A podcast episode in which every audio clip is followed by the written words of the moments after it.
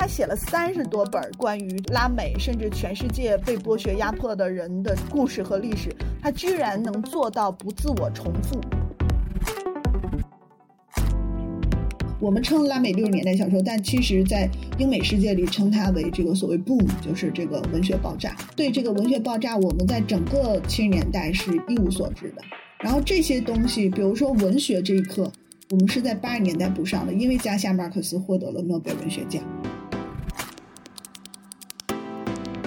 那是一次全球化，那那一次全球化基本上把拉丁美洲毁灭了，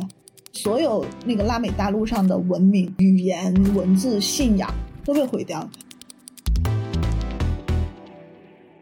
拉丁美洲的经济是一种假扮成后现代模样的奴隶制经济，支付的是非洲式的工资，收取的是欧洲式的价格，不公正和暴力乃此地出产效率最高的货品。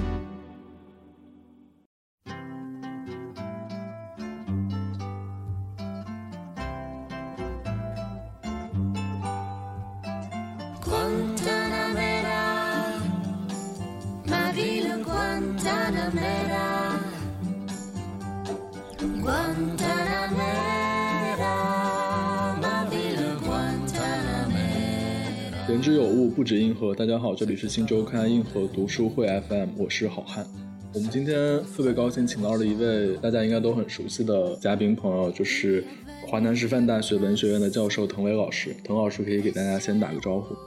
呃，各位朋友，大家好，我是滕威，很高兴又来到硬核读书会。那我们今天其实也邀请到了嘉宾主持，就是任教于广州大学的文化研究学者易连元老师。我是易连元。对，上次滕威老师来是跟我们聊那个当时时兴的电视剧《小舍得》啊，那个反响特别的好，然后就所以这次又请到滕威老师，但是这次聊的话题不是那个对流行电视剧的观察，是童伟老师最擅长的拉美思想的领域。这个话题的契机其实是也是一本加莱亚诺的这个《颠倒看世界》。嗯，加莱亚诺在拉丁美洲领域其实是一个标杆性的人物。那我们就首先就是请童伟老师给我们。介绍一下这个加莱亚诺这个人，您是怎么最早怎么接触到他的？然后为什么会觉得他依旧很重要？呃，我接触加莱亚诺呢，其实是也是很偶然的这个事情，因为。我在那个北大读书的时候，本科本来是读这个中文系，后来就是上这个选修吴晓东老师的一门，就后来变得非常有名的课，就是讲这个二十世纪的现代主义小说。那在这个小说的课上呢，我第一次开始读这个加西亚马尔克斯和这个路易斯博尔赫斯，呃，然后我九七年左右我就开始追随这个嗯戴老师那个上他所有的这个文化研究和电影的课。然后我就在那个时候，就是那个知道戴老师一直非常关注拉美，而且他多次跟比如说温铁军老师、刘建直老师、汪慧、黄平老师他们一起去这个拉丁美洲和印度啊这些地方，跟那些地方的社会运动的学者和一些运动界人士呃接触，然后那个了解他们的这个运动方式。然后他自己也非常非常的这个专注于研究这个切格瓦拉，呃，然后我呢是在这个时候就开始。对这个拉丁美洲有了很浓厚的兴趣。后来我就在那个保送研究生的时候，就选了北大的这个外国语学院的世界文学专业，然后就选了赵振江老师做我的导师，因为赵老师一直是做这个呃西班牙语研究的，然后翻了很多拉丁美洲的革命诗人的诗哈，比如说巴列霍呀、这个聂鲁达呀什么这些。然后我就在图书馆里就是偶然哈看到一本被翻的很破很烂的书，就叫《丰饶的苦难》。看完这本书，我就特别激动。然后我也是在这本书里面第一次知道加莱亚诺的名字，但是没有公开的中译本，一直到这个上世纪末那个第一个中译本正式的中译本才那个就是公开出版。之前可能有一个小本子，但是那个没有没有引起很大的这个反响，除了我们西语界的人，别人可能也不太读到。那这个正式出版的这个，它是在一套这个汪辉老师和刘建之老师主编的这个《猫头鹰》丛书里面。就我认为这套丛书就是这个它被低估了，因为那个好像很很少有人去谈这套书哈。但是这套书是最早就是向那个中文世界或者中文读者去介绍拉丁美洲、非洲的一些就是所谓第三世界的这个呃知识分子和运动领袖的，比如说这里面呃还有这个萨米尔阿明，然后还有这个弗朗索瓦胡呃浩达。就是胡塔哈，我把它命名为是就是第三世界的知识分子和运动领袖第一次在中文世界集体亮相。啊，因为我觉得对于关注第三世界的知识分子而言，每个人都必然会在某一时刻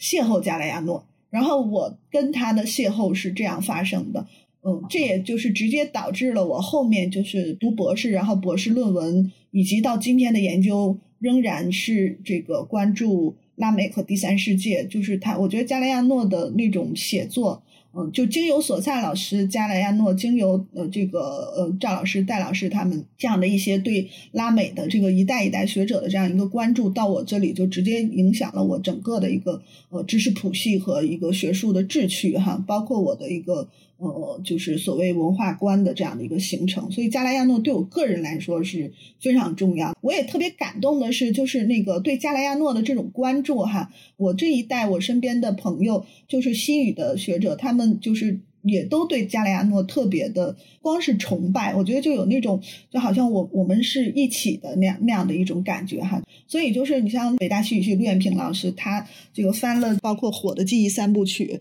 然后包括这个对《十日之子》，然后这个。还有比如说，呃，南京大学戏剧系的张伟杰老师，他翻的这个就是我们今天要讨论的这个颠倒世界。然后还有比如说那个啊社科院的汪天爱老师，他翻的《爱与战争的日日夜夜》。啊，还有就是比如说那个《时间之口》，然后《镜子》《行走的话语》，嗯，还有这个呃。呃，足球往事哈，就是那个加莱亚诺专专门谈足球的那个足球往事，这些基本上都翻成了中译本。嗯，当然就是说跟那个加莱亚诺的，就是差不多三四十本那样这个著作比起来，我们翻的还还就只有不到三分之一这样的。但我觉得这已经是对一个拉美没有得过诺贝尔文学奖的作者而言哈，就是已经是很罕见的了，我感觉。所以这些就是构成了我们。就是中文世界对加莱亚诺的一个真的是很罕见的一个关注，但我觉得也很有趣哈。就是说，嗯，一方面就是加莱亚诺是一个出版热点，但另外一方面呢，全社会的阅读和关注，包括知识界的这个讨论的这个这个热度上来说，它又没那么热。很，比如很多人以加莱亚诺为为毕业论文呐，或者是那个这个有加莱亚诺的专题研讨会啊，或者大家去那个一些呃这个外国文学、外国什么这个思想的期刊上去搜一下，学术期刊上有多少研究加莱亚诺的论文，那真的就没什么，就是他没有因为他成为出版热点而成为一个呃社会思想文化当中的热点，这也是我觉得很遗憾的一个地方哈。但是它在整个全球范围内呢。我觉得也也非常有趣哈，就是因为《拉丁美洲被切开的血管》这本书，它曾经被这个查韦斯送给这个奥巴马，对吧？哈，然后就一下子成为 Amazon 上的一个爆款。我觉得也特别逗，就这本书出版了四十年之后，然后 突然就是被美国人和英语世界的人所认识到了，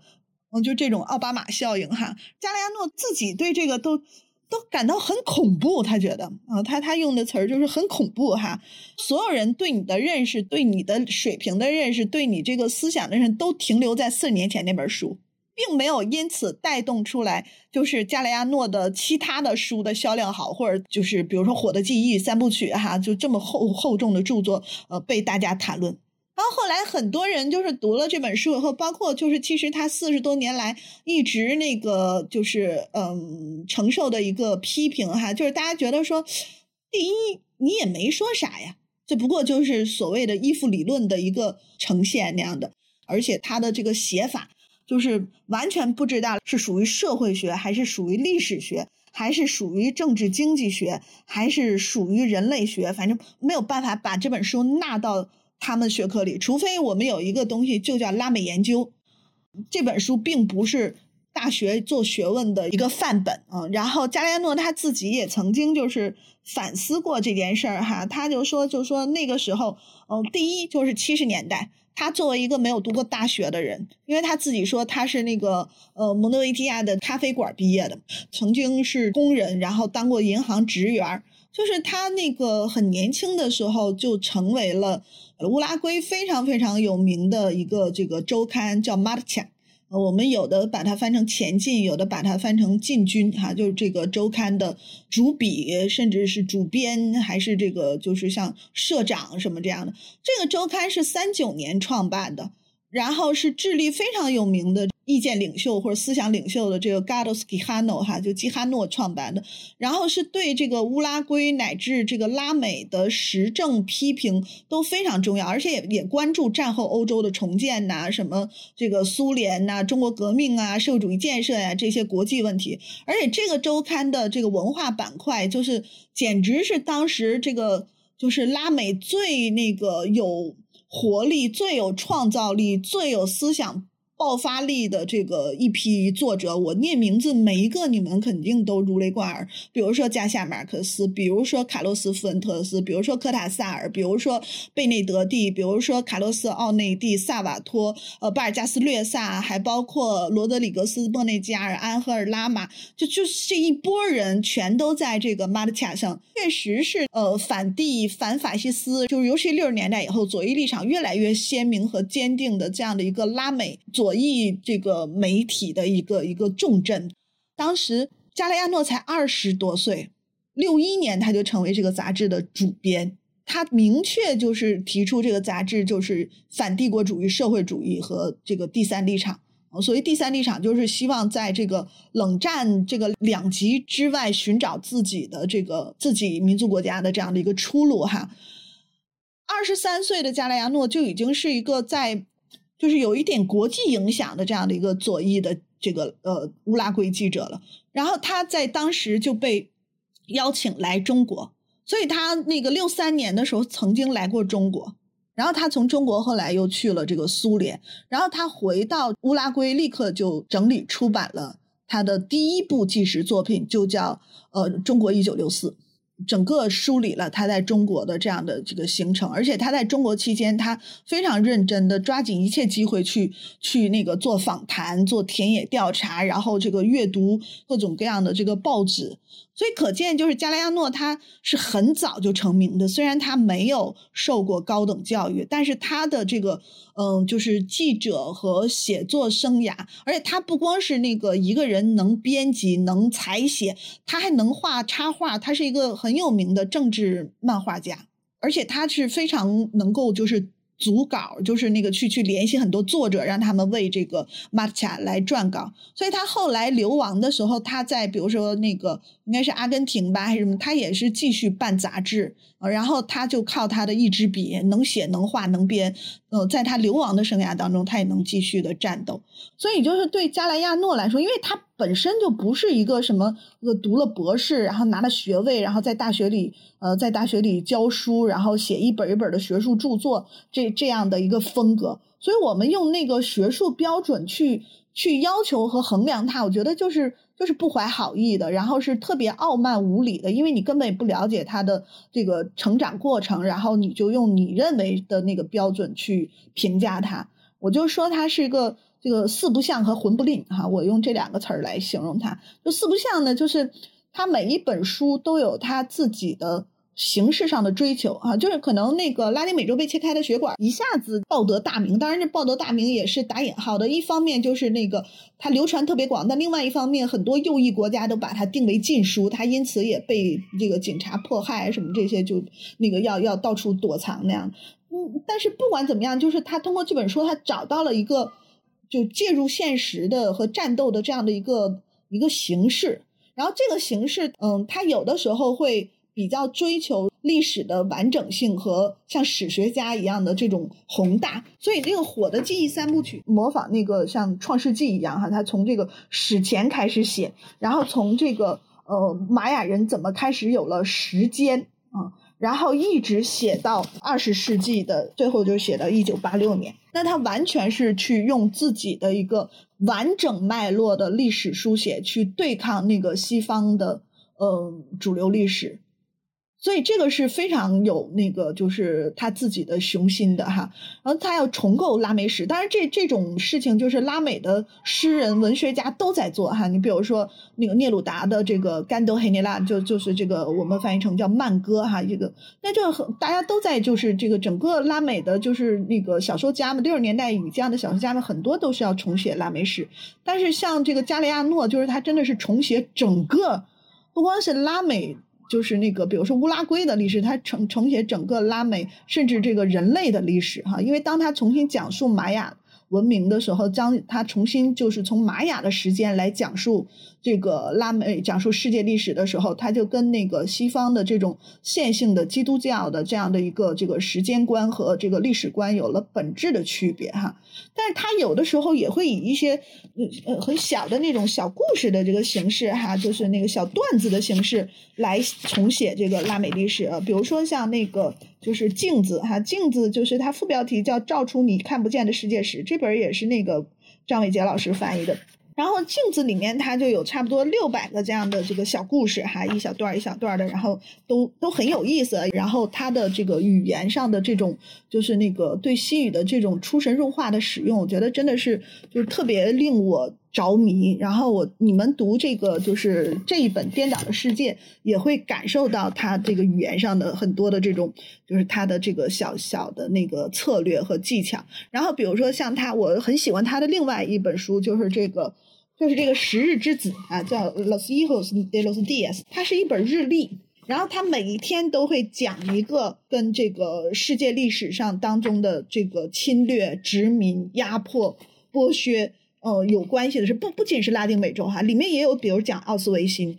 我觉得就是可能我们每天读一篇这样的故事，然后一年下来，我们整个人的世界观就会被改变了。嗯，所以我觉得这本书也是在形式上非常有趣的一本书。然后今天大家看到的这个颠倒看世界哈，呃，副标题叫这个 La Escuela de Mundo a Revés，就是。它应该就是说那个这个颠倒的世界的一个入门指南，或者所以它英译本就翻成那指南或者是这个呃入门书这样的哈，参考书这样的一个名字，就是感觉它这个书的形式特别有趣哈，它有这个主线，然后它也穿插着很多，比如说试点呐，呃这个小故事啊那样的，它穿插它用不同的字体来标出来，然后这种形式其实在它的另外一本书就是这个。嗯，行走的话语就是 las palabras andantes，在这里面它也都是就是采用过这样这个双线体，就是它那本书里面是一边这个叫窗口，另外一边是故事，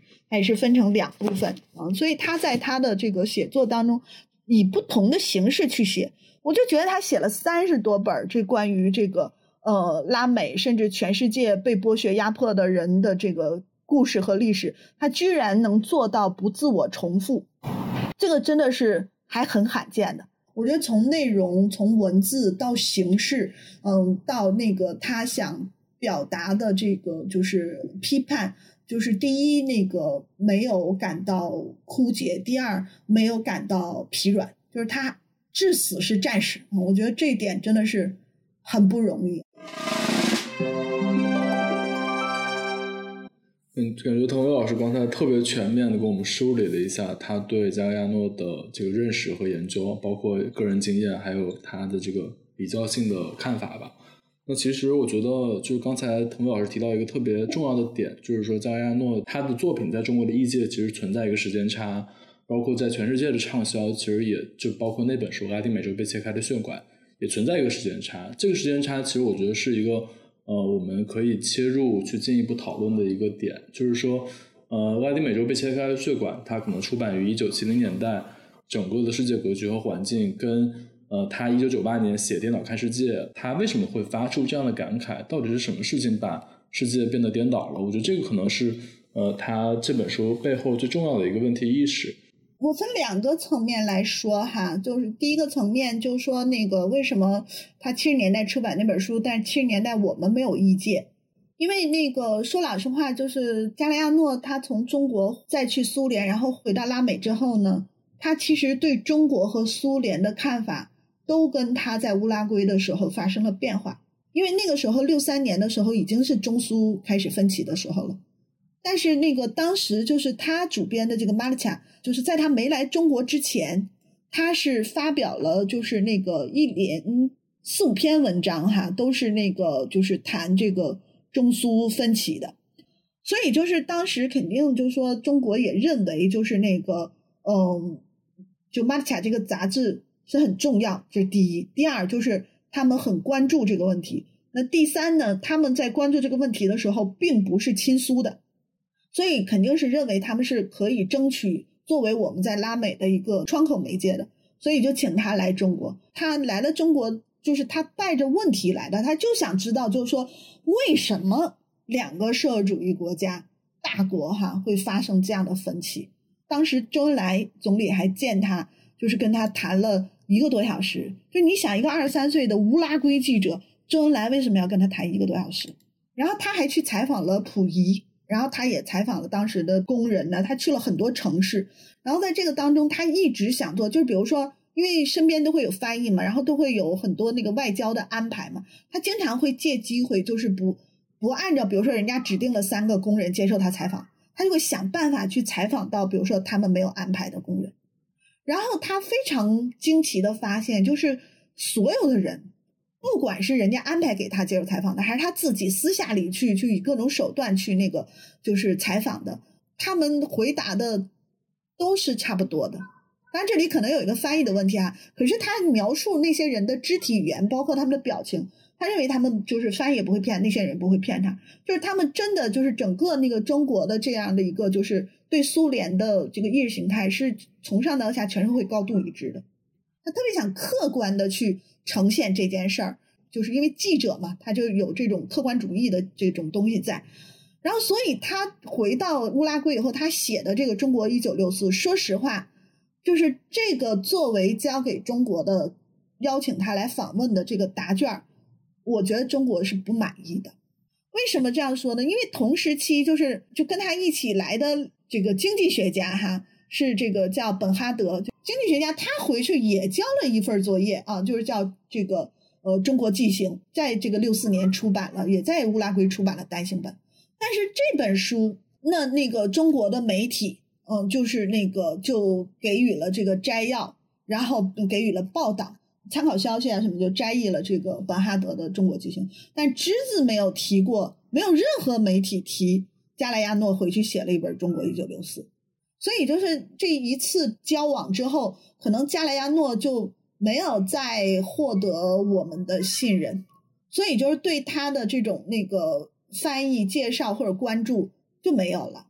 所以大家可以想见，就是说为什么整个七十年代我们对拉美左翼的译介基本上是空白。然后另外一个，那七十年代我们译介了啥？我们译介了一些灰皮书啊什么那那些，然后都是那个。美国右翼国际政治学者研究拉美的，比如说他们研究切格瓦拉的，然后他们研究拉美的什么游击队运动的，因因为都是从英语翻译的，作为内部参考。我们称拉美六十年代小说，但其实在英美世界里称它为这个所谓 boom，就是这个文学爆炸。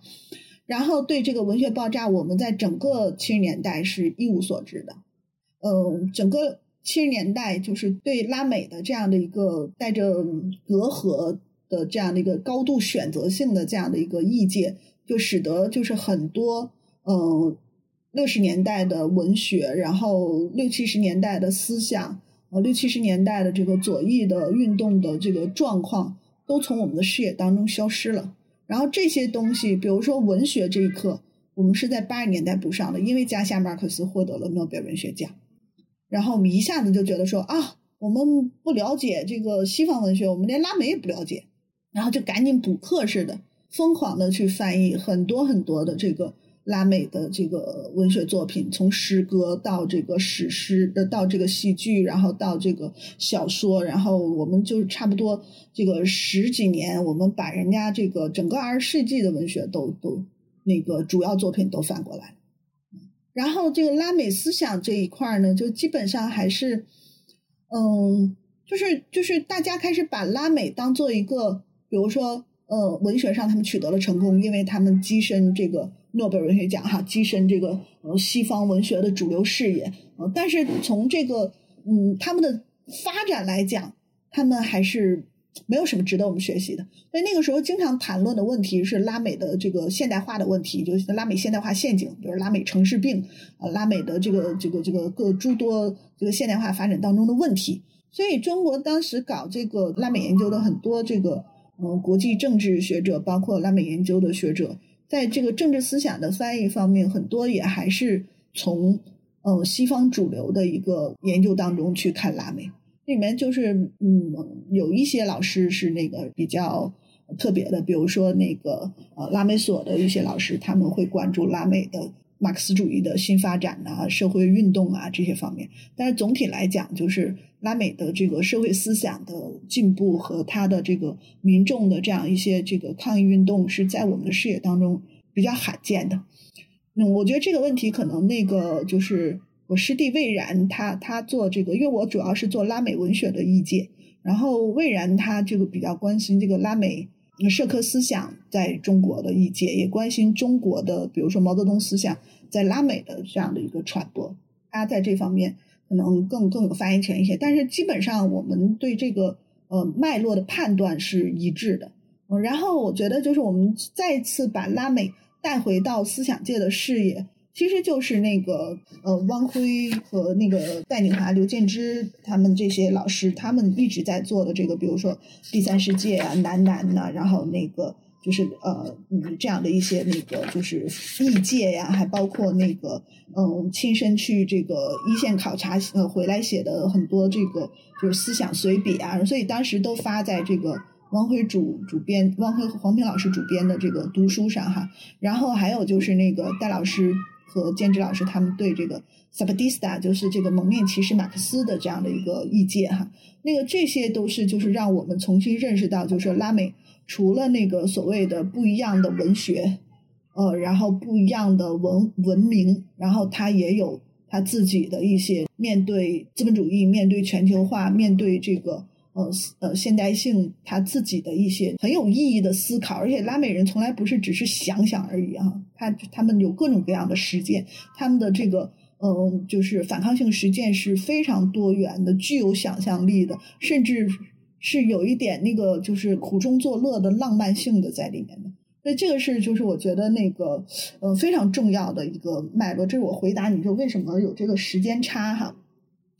嗯，当然，我们现在做的事情就是那个，我跟魏然一起主编这个拉美思想译丛，其实就是想把这个你刚才说的这个时间差尽量的弥补上。一个是我们想把就十九二十世纪之交，呃，到二十世纪的这样的就是拉美这个史当中非常重要的路标性的这种人物和他们的这个代表性著作能够译介成中文。然后另外一个就是，我们也想把他们现在正在思考的运动实践的这种总结或者是反思，和他们现在正在做，包括理论家、包括社运、包括那个呃这个就是文化学者，他们正在做的，跟我们面临同样问题的，比如说呃这个全球化呀，比如说这个消费主义呀，比如说这个媒介爆炸呀，什么，就是他们正在思考的这样一些当下的问题。也那个理解过来，这样的话就可能尽量的把你刚才说的这种时间差多多少少，嗯，做一点自己的贡献。嗯，这是就是我对你的那个问题的回答。嗯。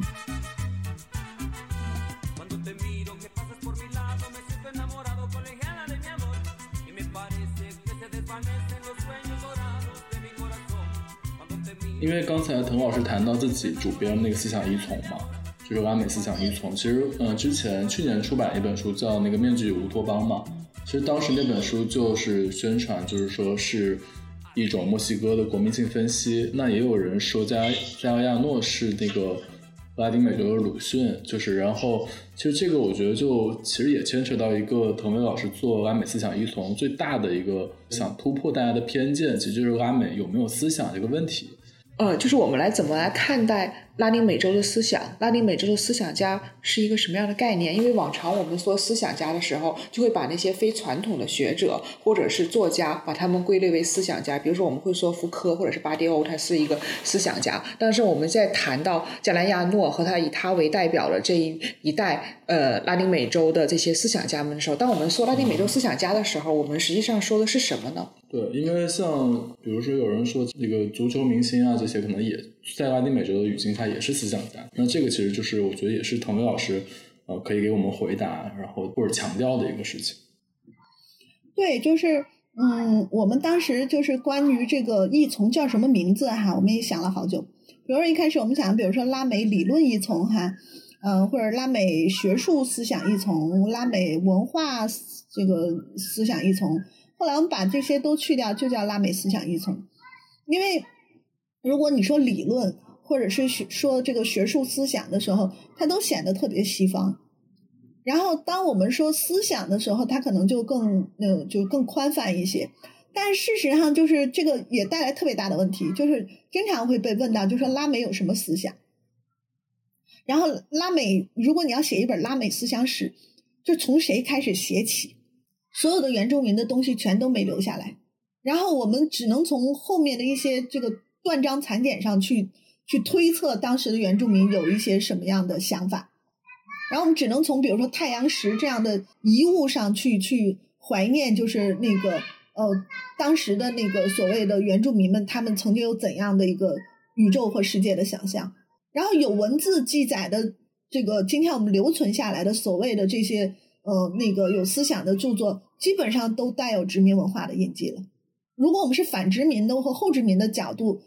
就怎么去界定这个所谓拉美思想？但我自己感觉就是说，我们对这件事的这样的，就是因为我们做这个拉美思想这个译从，我们第一不是要去，嗯，写一本教材，比如说拉美思想史，然后这个给他建立一个学术规范，就是说。呃，把它学科化，就甚至拉美思想史以后，就拉美思想史研究，这就这就是拉美研究当中的一个新的一个新的二级学科或分支。然后我们就那个就是有开始有自己的刊物，然后开学术研讨会，然后那个每个阶段哈，比如说你是研究殖民时期的，还是研究这个就是独立时期的，还是研究呃前哥伦布时期的，还是民族主义时期的，每个阶段都开始有这个不同的学术分工，然后大家就可以去申请项目。就这不是我们要做的事情，所以我们对就是那个怎么去界定拉美思想也不是很感兴趣。就是我们更感兴趣的就是我每个人他们都在什么层面上去谈拉美，我们保留拉美思想或拉美思想这些概念的问题性，保留他们的语境，然后我们把所有的这些对于这些问题和语境的还原。翻译过来给大家呈现，无论是这个墨西哥的这个呃思想先驱，还是阿根廷的哲学家，还是这个乌拉圭的诗人，呃，智利的文学家，他们可能都谈论过拉美，都想象过什么是拉美，都试图还原过拉美的历史，也都试图就是为拉美的现代化发展，呃，民族国家的命运、性别平等、社会公正、呃，政治制度、呃，那个经济制度都。提供过自己的方案，那么对于我们来说，这些可能都在我们的视野之内。所以我基本上觉得，我们这个译从是一个，就是我跟魏然的设想，它是一个非常 open 的一个这个项目，比较开放的，嗯，不太限制和想象它的文体，或者是它是不是在呃西方的世界哲学史或世界思想史的脉络当中获得认可。还有一个困境就是说，拉美思想，就是你很难。界定一本书，它是不是属于思想？比如说马拉多纳，也有人认为他是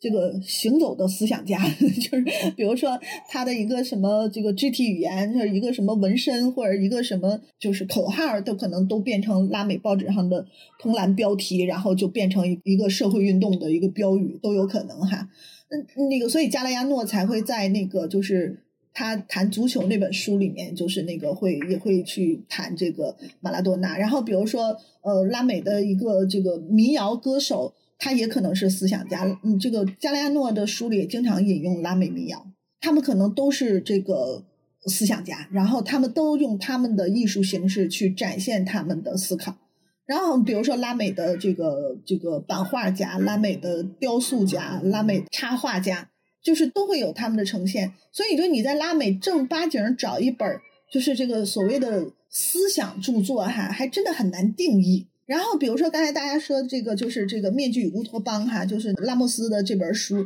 其实那个大家说加莱亚诺是拉丁美洲的鲁迅，就就好，加来的拉丁美洲好多鲁迅，拉莫斯他们也把它说成是拉丁美洲的鲁迅哈。然后可能就是罗多也是拉丁美洲的鲁迅，然后这个何塞马蒂也是拉丁美洲的鲁迅，都大家都是鲁迅。为什么呢？因为他们都太爱写杂文了，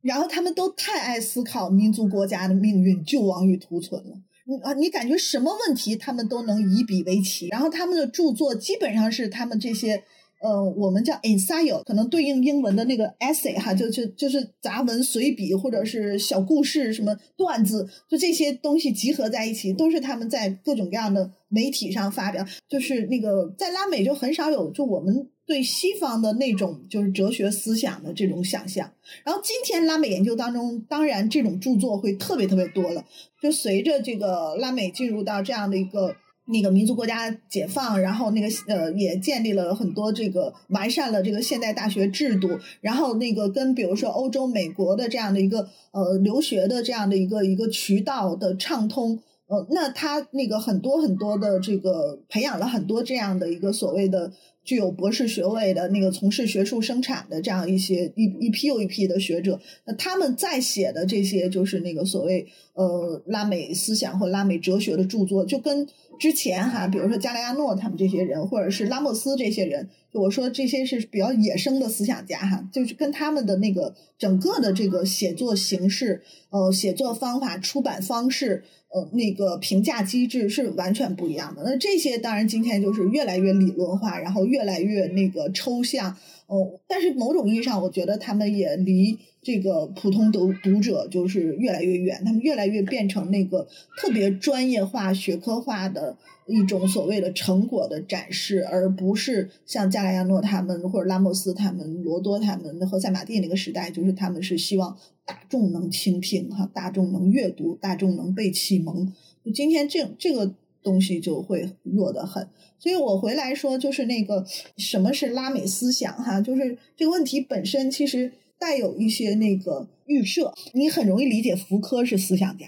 呃，齐泽克是思想家，这个大家也都能理解哈。就是但是你说加莱亚诺是思想家，或者是这个拉莫斯是思想家，真的就是大家不太能理解，因为第一大家觉得好像，嗯，那个有一些这个拉美的这种作者，他们的著作也不是那么的丰厚。第二一个就是他们。不是西方哲学或思想写作意义上的那种范式，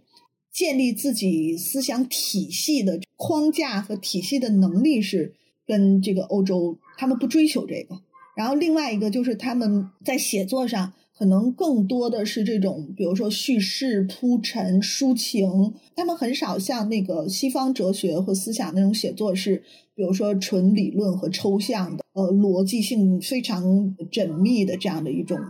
范式，所以我觉得把他们放在那个脉络上，放在那个脉络旁边，本身是没有什么，就是它本来就不是一个东西，也没有什么可比性。而且世界为什么只有一种思想或者一种关于思想史的这样的一个一个一个想象？就像很多人觉得中国没有亚里士多德那样的思想家，就中国古代哈。但是你好像我们的《论语》跟这个呃亚里士多德的著作放在一起，跟柏拉图著作放在一起，都显得没有他们那么抽象，或者是那么形而上哈。但是这不是一个体系，我们本来面对世界言说的方式就不一样，也不是一种文明，所以我们在这件事儿上，说实话要费很多口舌。我们送书给一些我们觉得是那个人文学者哈，或者是一些那个就是同行哈，就翻了一下，他们就会觉得哎呀，这有点浅哈，那这个。好像也不不太思想了，然后或者觉得这个这个，比如这都是二元对立啊，然后这里都是本质主义的论述啊，然后这这种，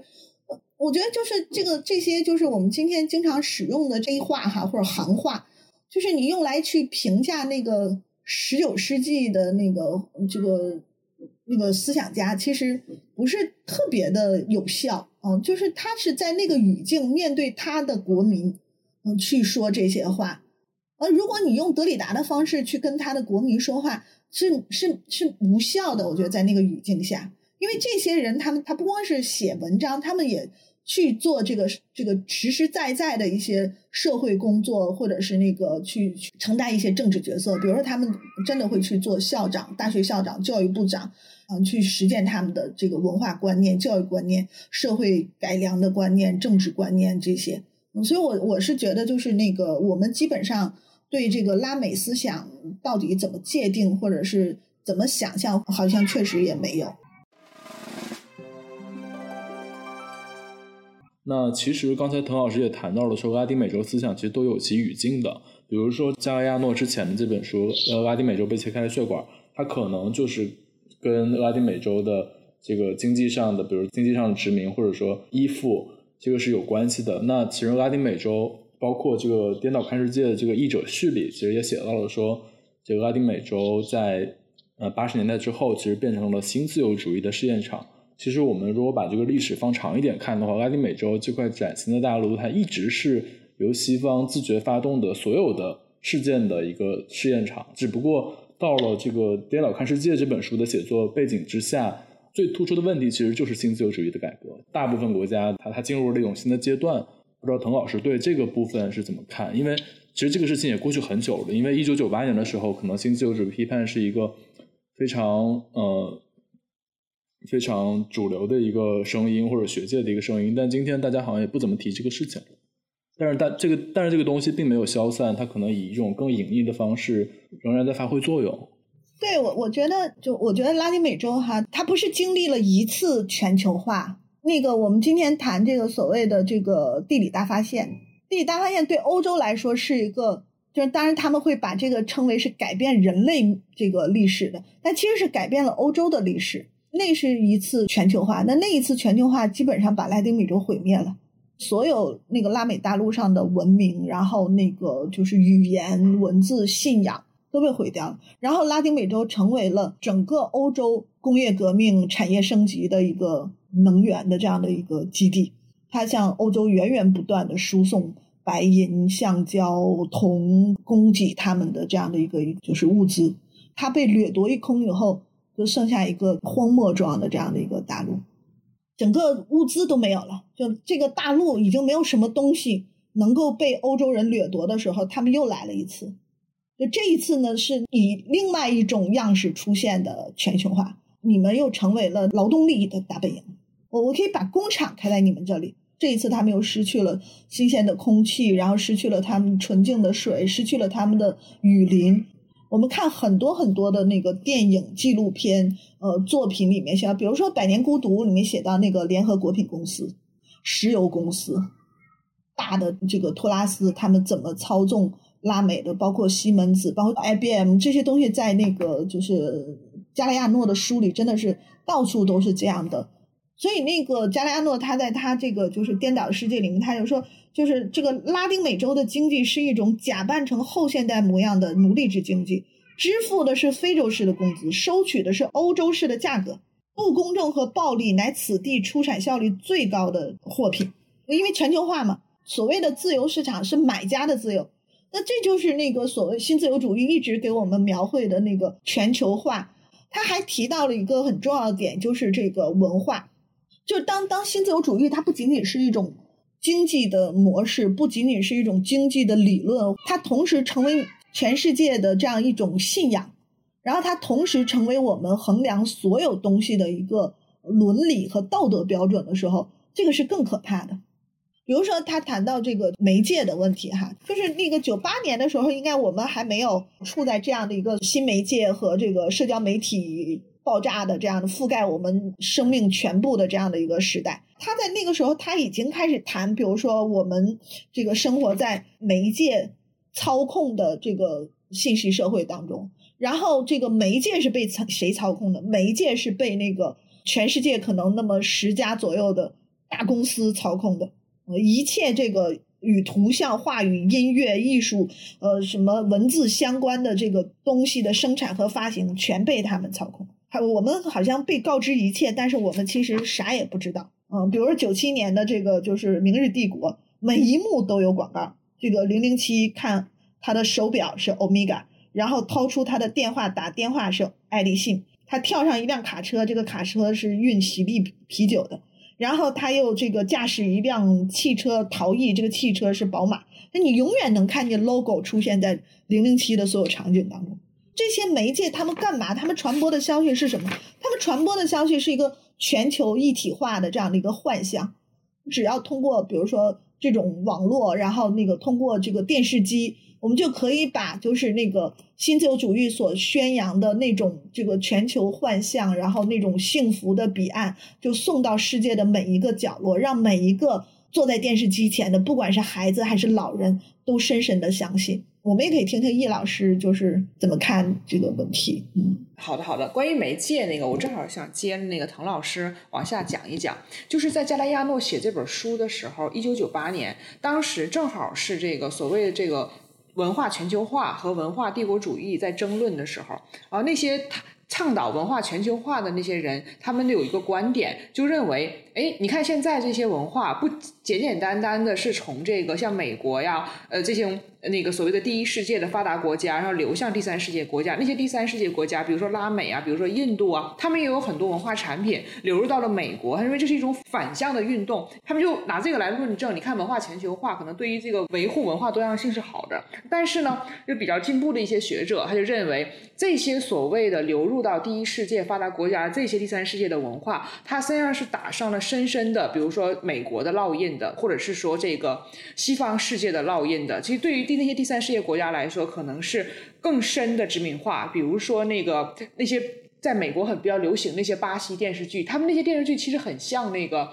大概就是七八年前很流行的那些韩剧。啊，是那种所谓的悬浮的生活啊。然后滕老师还提到了我们当代的这个媒介的问题。那这个当代的媒介，所谓的对于我们这个意识的这个殖民，肯定是比加莱亚诺那个时候不知道要凶狠多少倍了。因为最近不是有一个词非常的热嘛，就元宇宙啊。前一段时间这个词还没有热起来的时候，有一个业内的人士，然后他就闲聊跟我提起来，他是从事什么行业的呢？他是从事那个智能汽车的。他说这个。智能驾驶解放了你的双手，然后这个元宇宙可以实现什么呢？就是你车开开过路的时候，嗯，车的那个前挡风玻璃上，现在就有这个技术嘛，叫所谓的抬头显示这个技术。前挡风玻璃上你路过的那些地方，随着这个地图的技术，它就会把两边的那些店铺的信息、品牌的信息全部的都显示出来。所谓的资本主义可以无时无刻的不来殖民你的意识了。啊，对我我就是接着那个易老师说，就是我们加入 WTO 的时候，那个很多都是这样，比如说我们就可以坐在家里，个就是可以同步的看到美国的这个好莱坞电影，然后我们就可以开那个美国汽车、德国汽车，对吧？哈，零八年的这个全球性的金融危机之后，就是它已经很难再再继续这样的谎言了。比如说拉美，大家知道，就是曾经有一段被称为是是粉红浪潮，所谓 Pink Tide 啊。那么它主要是指这个，就是在就在那个加里亚诺写这本书的时候，就查韦斯他开始在那个委内瑞拉这个执政，并开始实行他的那个改革。然后紧接下来就是拉美那个就是出现了一系列的这样的所谓的左翼政党。这个当选，所以加莱亚诺在那个时候就写这本书的时候，他应该是看到一些反全球化、反新自由主义的一些行动上的可能。但是，就一五年，正好是在加莱亚诺要就是去世的这一年，嗯，其实 Pink Tide 就已经退潮或褪色了。Pink Tide 遇到的很大的问题就是这个全球的经济危机，尽管他们试图从我们叫脱钩，对吧？哈，就是那个。呃，依附理论包括这个后殖民的很多这个思想家、经济理论家都脱提这个脱钩，就跟这个全球资本主义的结构脱钩。但是你没有办法，就是说那么顺利的马上就脱开的。那这个金融危机还没等你准备好脱钩呢，你刚有一点点这样的这个呃实践和政策，那金融危机就来了。然后所有的那些债务危机导致的各种各样的这个社会问题、经济崩溃，就拖垮了左翼的政府。那右翼上台以后，他要拾到这个这个摊子，也不是很容易拾到的。然后很快就迎来了这个就是疫情的全球流行。所以在这个过程当中，就是说新自由主义，它就在九八年的时候，它还是一个就是有叙事能力的，就能够让人们接受它这个传说，它这个神话。然后学者们也在，不管是那个推崇新自由主义的，还是批判新自由主义的，都还在著书立说当中。这大这个大卫哈维的这个新自由主义简史，在这个嗯加利亚诺写这本书的时候，还没有还没有那个出版啊，就应该据我所知哈，就是还没有出版。他应该是那个零几年的时候。那那个查韦斯他们很清醒的，就是说新自由主义就是通往地狱之路。他是他是非常清醒这件事儿的。那么一般来说，就是在拉丁美洲，他们拒绝新自由主义的一个很重要的方式，呃，表现出来的这个选择就是，比如说他们不参加北美自由贸易区，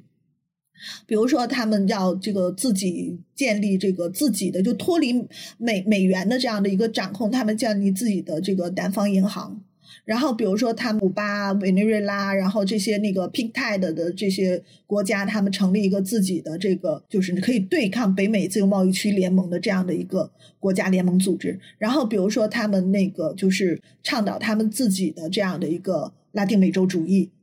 我觉得这些都是那个非常有意义的实践。但是，就是他们没有想到哈，就是说那个。新自由主义在经历了那个零八年的那样的一个就是全球性的危机，然后它作为一个文化书写，它已经失效了。可是资本主义并没有灭亡，然后资本主义借助着比如说技术革命嗯，包括生物技术的革命，包括西马数码技术的这个突飞猛进，然后他们迎来了新的机会，他们开始讲了新的故事。然后这个新的故事就让很多很多普通人又感觉到好像世界还是有机会的。我我举一个很简单的例子，这这个例子可能跟这个咱咱们谈这个拉丁美洲没有关系哈，但是那个我觉得它是今天很多很多这个我们处于这样的一个数码经济时代的一种新的资本主义的所谓想象当中的一个一个例子哈，就是嗯，比如说这个呃直播经济。然后还有各种网红经济的这样的一个出现，然后它让很多人觉得，比如说我没有进入大厂，我没有这个就是呃九八五的文凭，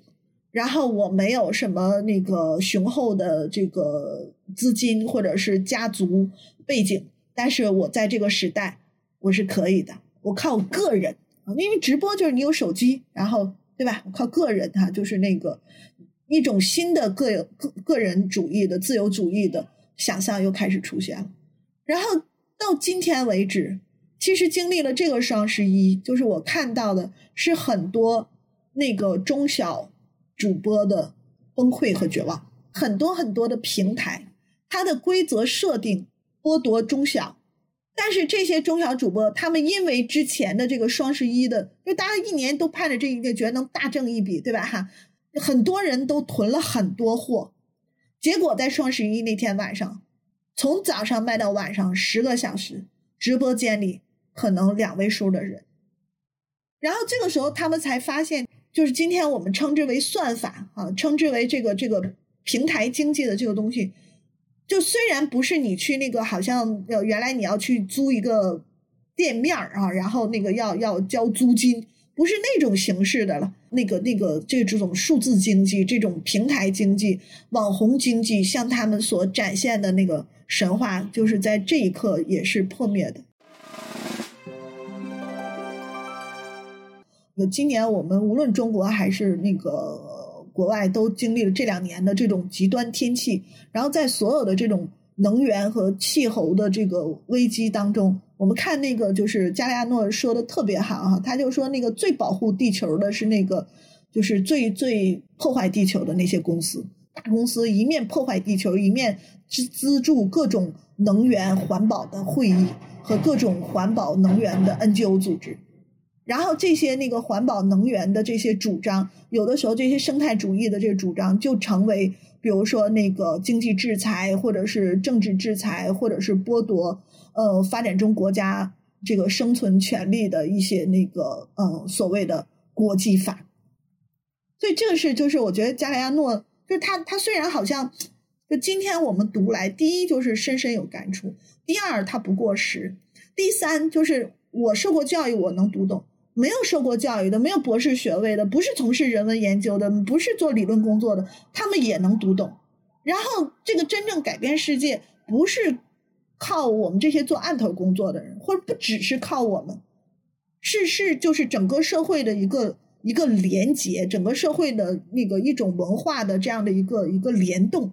但如果要是没有这个东西的话，就你比如说，我其实我今天我越来越不喜欢像齐泽克这样的理论家，就他要表达的所谓思想或者他要表达的观点，用他的那种充满这个炫技式的，然后那个充满这样就是自我缠绕的这样的一种这个话语方式表达出来，他不如加莱亚诺这种嗯简单直接明了。他的逻辑点在哪里？他的立场在哪里的这种表述，嗯，更让我觉得就是有效，嗯，就不仅是对我有效，我觉得对一种新的呃文化这个共识的建立也是更有效的。其实我觉得滕飞老师刚刚讲这些，也是我们今天重新呃谈电脑看世界、谈加维亚诺的这个很大的意义所在。因为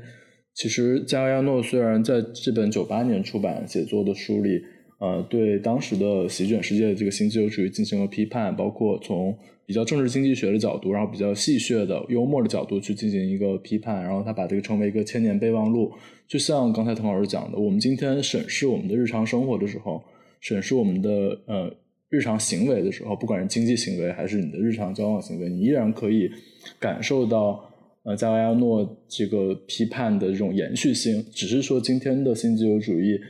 他可能经历了零八年的那个危机之后，他不以那种赤裸的方式，或者以那种环境破坏、呃烟囱到处的那种方式去呈现了。但是我觉得更重要的是，其实就像滕老师讲的，就新自由主义这个强调效率、强调个人这一套理念、经济理念，它其实深深的植入了我们的很多文化和心理因素之中。我觉得这个可能是我们更需要警惕的。然后这可能也是。影响到我们今天生活的方方面面，但是他可能不以加维亚诺呃在这本书里所描绘的那种政治经济学的方式介入我们的日常生活，反而是一种变成我们自我盘剥的一种方式，其实搞得每个人都很痛苦。这都是一个新自由主义的后果，然后是它延续的一个部分。然后不知道彭伟老师对呃新自由主义的这种文化的影响有没有什么观察？就大卫哈维他在谈这个新自由主义的时候，哈，他有一句话也挺逗的。他说：“当资产阶级做得很好的时候，资本主义却做得很坏。”就今天我们已经看不到那个万恶的资本家，就是资产阶级。就原来我们那个十九世纪那那种，就是很多政治漫画里那那种拿那个就绑丝的时代，比如拿鞭子什么这个抽抽这个童工的什么这种形象已经没有了。资产阶级越来越。他们还做慈善，但是就是整个资本主义却没因为资资产阶级的这个呃表演性的善行而变得好，就是所有的那个剥削，它已经变成一个隐形的，就是在悄然运行的，而且让你完全感知不到的这样的一个一个一个结构。然后这种东西，我觉得就是它很重要的是那个文化的文化所扮演的角色。我觉得就是那个加亚诺一直做的一件事，就文化当中有很重要的一个东西，就我们老谈就是记忆，就是他所有的这些就是那个不断的去写，就是玛雅的历史，然后拉美人自己的历史，然后所有这个殖民者的暴行，然后那些那个呃拉丁美洲那些军事独裁者的名字，他一一去写他们的暴行，把他们的各种各样的暴行都记录在案，为的是什么？就为的是就是我们不要忘记。那是一种有意识的历史的改写，那一种有意识的记忆的抹除。然后我觉得加莱亚诺就是一生在跟这个遗忘做斗争，因为最近好像文化记忆就是在整个这个社会学也好，这个史学也好，文化研究界也好，变成一个特别特别热的这样的一个研究领域。就是因为它肯定又是一个，就是跟这个什么法国理论啊什么这些都有关的。但是我觉得加莱亚诺说的，就是那个非常具有辩证性、具有理论性。就今天不是没有记忆，但这个记忆是可供消费的记忆，是是就是被允许讲述的记忆。那些殖民者的买办哈，那些在拉美的那些独裁者，然后那些军事政变者。这个双手沾满人民鲜血的这些所谓将军啊，这在那个很多拉美的小说当中都可以看到那种独裁者的形象。那他们的那个就是对这个整个国家历史的改写，以及整个殖民历史对拉美历史的改写，那这个东西就是最坚定的，然后那个一直不予以原谅、不予以这个洗白的，就是加莱亚诺的书写。然后我觉得他在这个就是颠倒的世界里面，他做的事情哈，其实跟拉丁美洲被切开的血管从本质上来说没有区别。就原来就是他是要把那个呃西方的，就是那个工业革命的历史、现代化成功的历史那个书写颠倒过来，就是你们之所以成功，是因为你们剥夺了我们，所以他让我们看到了那个工业革命。呃，文文艺复兴那个大航海的另外一面历史，然后今天他做的事情仍然是在就是我说的，就是另一种全球化的这种呃神话也好，传奇也好，这个成功者书写的历史之后，他又要再一次的把这个历史的另一面翻过来给我们看。所以我觉得他总体上来说，他做的是同样的事情，但这个事情都是在跟那个资本主义的文化策略、文化政治。去做一个抗衡。对，因为现在其实我们都知道，就是在 B 站这个平台上，其实但凡是只要跟比如切格瓦拉或者跟拉丁美洲的呃重要的文学人物也好，或者说革命领袖也好相关的这个视频啊，或者说二创啊，其实都会有非常高的点赞。滕老师本来就是研究这这个领域的嘛，然后不知道您您的观察是怎么样的？您觉得这背后到底是一个什么样的？是有什么变化？为什么拉美突然在今天的九零后、零零后里心中变成了一个这样的一个大的一个 IP 的形象？你让我说今天就是拉美在那个网络上成为热点，它到底是是一个什么现象？就是大家因为什么去关注拉美？我还真摸不准，我真真不知道，就是他们到底因为什么关注拉美？而且我觉得这也跟平台有关系。就比如说有的平台，它恰好就聚集这样的人。然后有的平台他可能就根本没有对这个问题感兴趣的人，然后有的平台他可能对这个问题感兴趣的人就是完全是那个欧洲中心主义，所以我这真没法说那样的。但我以我个人的这种经验来说，就是今天就包括我们做拉美思想一从以来，然后我。比较频繁的在媒体上，呃，通过各种方式，比如说直播呀，包括播客呀，包括那个呃书面的，像权力史的访谈呢什么的，呃，那个就是在媒体上开始谈拉美，然后就是真的就是那个受到一些质疑，然后其中就有的质疑也是觉得，就是你不是做文学的吗？或者你不是做文化研究的吗？你怎么又去做拉美？好像是不是因为拉美是一个很时髦的东西？不，其实我刚才已经一开始我就讲，拉美一直是我内在的一个关注，而且我一直做拉美，我没有间断。我不是论文也是做拉美的，就是我做拉美和我关心今天中国的文化现实，这不矛盾。呃，文化研究的学者他没有什么学科的界限和研究对象界限，所以我觉得就是我们今天能坐在这里聊这个问题，本身已经是一种很与众不同的选择了。嗯。